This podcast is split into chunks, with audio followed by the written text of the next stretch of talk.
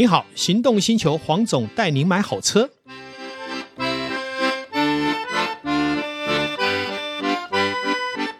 黄总带你买好车，又来到线上。今天再次邀请我的好朋友，啊，也是红马车队的队长黄国修啊。那当然，他的主业呢是这个土地开发，而且是比较不一样的。是追求真善美的土地开发。我们再一次邀请他来呢，是想要面授机宜一下。为什么叫面授机宜？你如何去投资一个土地开发的案子？啊，花了少少的钱，却建立了你幸福的以后。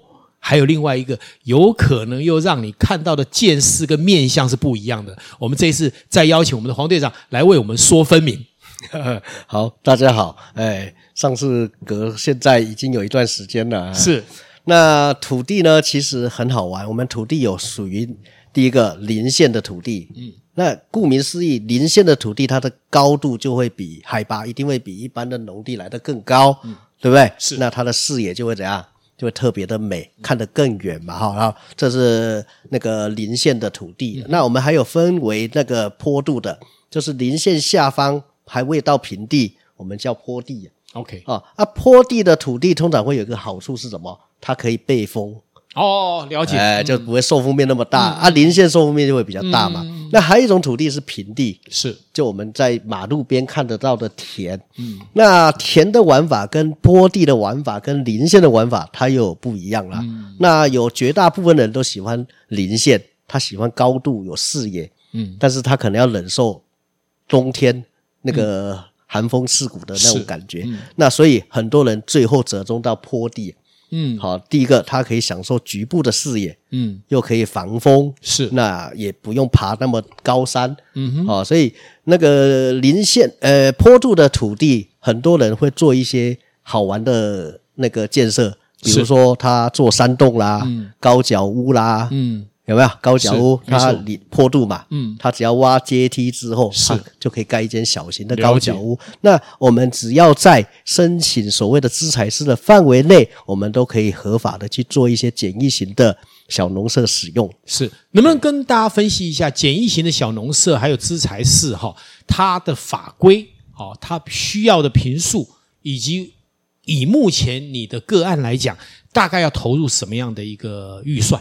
呃，我们要申请资材室，现在的资材室要一千平方公尺，约莫在一分地左右，哦、一分地大概是二九三点四吧，嗯、那它是三百零三平，哦，就三百零三平是一个单位哈，一个单位就申请一个简易型的资材室。那资材室的面积最多现在已经修法到四点五平，室内，嗯，好啊，能够提供让你放农具啦。放一些这个农产品的那个那个置放的地方，好，那不能够作为居住使用。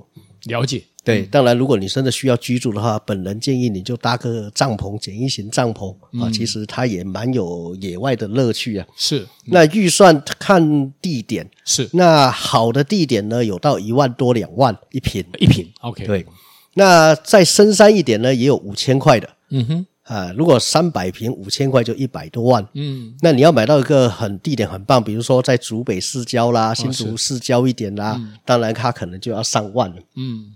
那如果我买到可能峨眉，嗯，可能北埔什么卓兰，我听过嘛哈，呃，南庄哦，南庄，哎，对，那大概会落在什么区块？你这样的地方，南庄，你说南庄吗？啊，对，假设南庄啊，南庄尽量会离南庄市集周边会比较好，哦，对。对，因为第一个它交通动线比较好，是啊，再来它的保值性、嗯，增值性，嗯，会比一般更深山的来的更有保障，是，大概是这样。嗯哼，那预算呢？如果以南庄来讲，南庄有机会到五千六千左右，哦，那也还好啊。那听起来数字是你其实只要花一点小钱，也是有机会拥有自己一一方之地啊，对不对？哈，没错啊。好，那你像资材室建了以后，呃，对你来讲。你还有什么建议的规划，可以让人家觉得说，哎，我这整个投资，这整个呃预算是可以发挥到淋漓尽致？什么样的个案可以跟大家分享一下？呃，我们有一个朋友哈，是。他就是他也没有申请制裁制，是，于是呢他就去买了一台报废的巴士，嗯，对，哦，那还可以开的哦。是，哎，那他就用拖车把它拖到他的土地上，是，然后再摆巴士，再做一点些微些微的一些修缮跟改装。是是是。那他就住在那边，嗯、他有茶艺间，是，哎，也可以看电视，也有床，嗯哼，啊、呃，感觉也还不错。如果拉一台小飞机，可不可以？小飞机如果没有翅膀，诶没有那个机翼的话，应该是可以哦。哦，没有机翼可以哦，因为它机翼的面积太大了。哦哦哦，它如果只有机身的话，或者可以、啊、理解哦。哦，也就是说，其实并没有什么太大的限制啦。哎，对，哦、就什么样的工具 OK，、嗯、只要你不要太超过它的标准就可以了。哎，差不多是这样。Okay, 那水电的部分，呃，农地目前是以农业使用，都还可以申请到电，嗯、但是林业用地现在是不行了。OK，那你们的规划其实基本上应该也都会设想到吧？啊，都有设想到。那能不能跟我讲一下，就是说在这样的一段时间，你有没有什么一个很骄傲的个案，或是一个已经成为聚落的，哎，让你可以跟大家分享一下？嗯，有，我们在宝山有一个区域，可以跟大家分享一下。是，但是那个是单户了。哦，单户，单户，嘿，嗯、它不是一个社区型的，嗯嗯嗯，对，就单户。是，那待会我可以带各位去参观一下。哦，就是可以到现场看。可以，可以，okay, 可以。那能不能稍微在线上跟大家说一下，有关于这个单户当初的发想，还有规划，后来成为什么样的一个状态？呃，这是一位退休，呃，不，也不是退休老师，现任的老师。嗯。呃，他因为很害怕在外面吃菜啦、买菜啦，有有一些可能，嗯。农药啦，健康的问题，健康问题啦，嗯嗯嗯嗯、还有啊，食安的问题啦。是。于是呢，他一开始只是想说，我自己种菜、种水果，我自己养鸡，这样就好了。嗯哼。结果种着种着种着，他发现他越来越年轻了。哦。因为每天运动流汗。嗯嗯嗯嗯。他真的变年轻了，嗯、这是事实。是。那后来，那我看他这样种完之后，他发现，诶，我种到有心得之后，我发现一百瓶是不够的。是。于是他就买了三百多瓶了。哦，对，待会参观。一开始他为什么会买一百坪？呃，因为他认为一百瓶就够了，就可以种哦。对，但是后来也是需要一个资材室嘛，对不对？呃，因为他还有很多员工啊。哦，了解了解。对，所以他可能种的很多的菜量就是分送给员工。OK，理解理解，变成他的兴趣之一了。嗯，分享其实是一个美好的经验了，没错。而且当分享出一个经验以后，其实会觉得说我做多一点，我的快乐值会更高。对不对？好、嗯哦，那现在我们要去看的这一个呃，就个案来讲，我们还可以看到一些什么内容？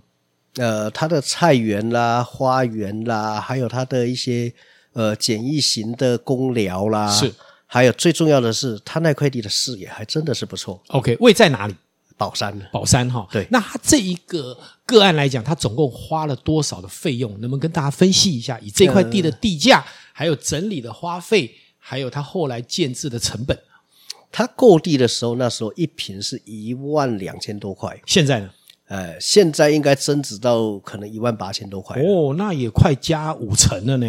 不错哦，不错哦，很好的哦。除了自己享受，还可以增值哎。没错，没错。那其他的部分，呃，它的原意就是种菜嘛，所以应该也花不了什么钱。嗯，那它的农资农机室呢，都是组合式的。是。呃，我认为应该也在六十到一百万之间呢。是是是，那以他这样的个案，他的这个土地离开车子可以进出的距离是无边界，还是说需要一点？就是说车子是到不了？哎，车子都到得了，都到得了哦。呃、所以你现在卖的个案是以车子能到的，一定要车子到，因为什么？车子到不了，价钱就差了。就很不好拖，对，因为事实上现在的交通工具汽车还是蛮重要的。哎，没错没错。哦，那这样听起来还蛮理想的，因为我本来的想法是说，听起来单价不高嘛，会不会是在深山野外？好，那车子到不了，只能骑摩托车或走路，那就辛苦了。其实深山野外的也很多人买，对，真的，而且也车子到得了，对对？车子一定要到得了。OK，理解。因为现在的人车子多五分钟、十分钟，好像没什么差。嗯。但是如果你没有多那五分钟十分钟，他还不乐意买，是因为他没有出出去玩的感觉。是，而且还有重点就是，你有一些东西很重的话，你怎么办？对不对？你用搬的，你不是办法嘛？对不对？对对对。尤其你一开始要放的一些设备，还有你家具啊，那很麻烦的。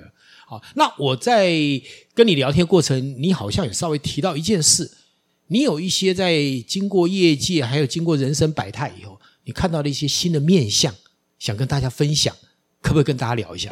嗯，房地产做这二十几年来，我很想要跟大家分享的一件事，我们觉得我们的人的潜能是无限大。是，当我们要发挥我们的潜能之前，我觉得每个人都应该要试着去启发你的潜能。嗯，如何启发？就是你一定要去从事各行各业。嗯。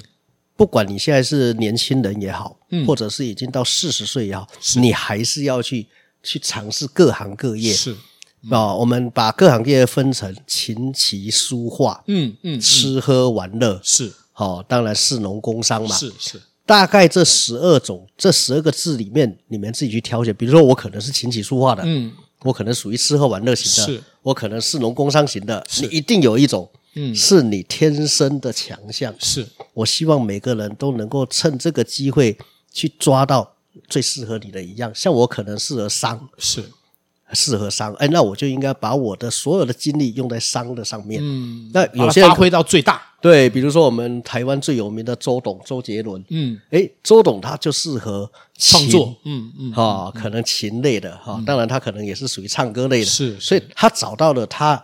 来到这个人世间的天命的，嗯嗯，那我可能找到我的天命，可能就是商业。是的，所以希望在此能够跟年轻人分享，你如果有听到这一这个这个这个分享的话，你一定要去找到你来到这边的很重要的一件事情。是，我发现这个我们黄董啊，还是很有使命感的，也很愿意去推广善知识哈。因为我觉得这个社会啊，有时候不能只顾自己啊，也要兼善天下。当你可以把这些善的语言去发挥到社会的作用的时候，其实也是对自己相对的成长。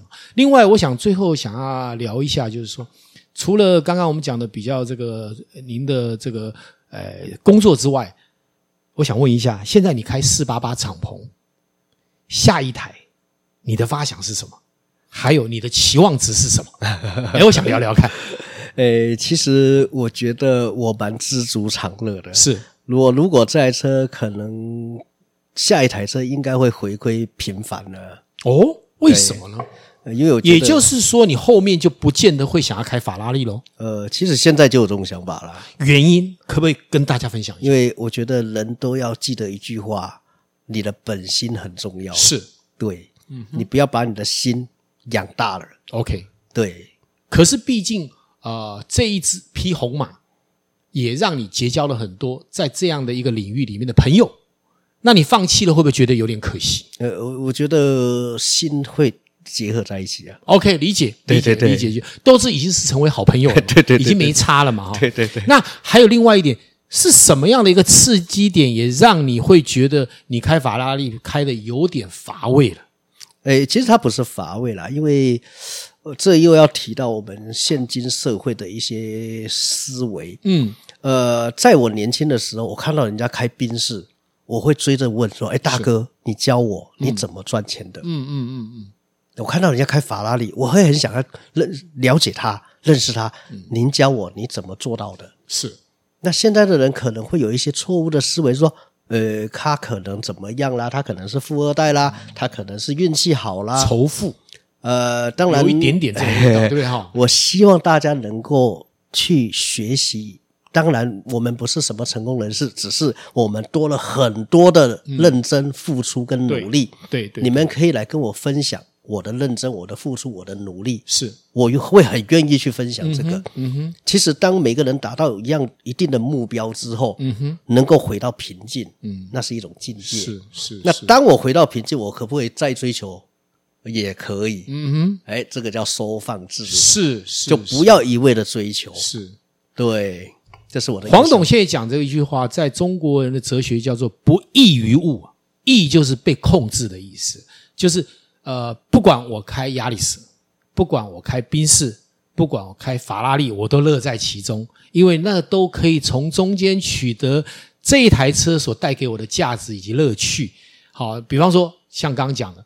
法拉利买了，一定要往宾利，一定要往其他的车种走吗？也未必啊。我可以收放自如，我回去开宾士不行吗？哎，这一点也让我非常意外，就是说，哎，我们队长的见识果然是跟别人不一样的。好，那我想问一下，啊、呃，在现在呃车队的这个大家一起互动当中，有没有什么在车队活动里面你看到一些特殊的乐趣可以跟大家分享？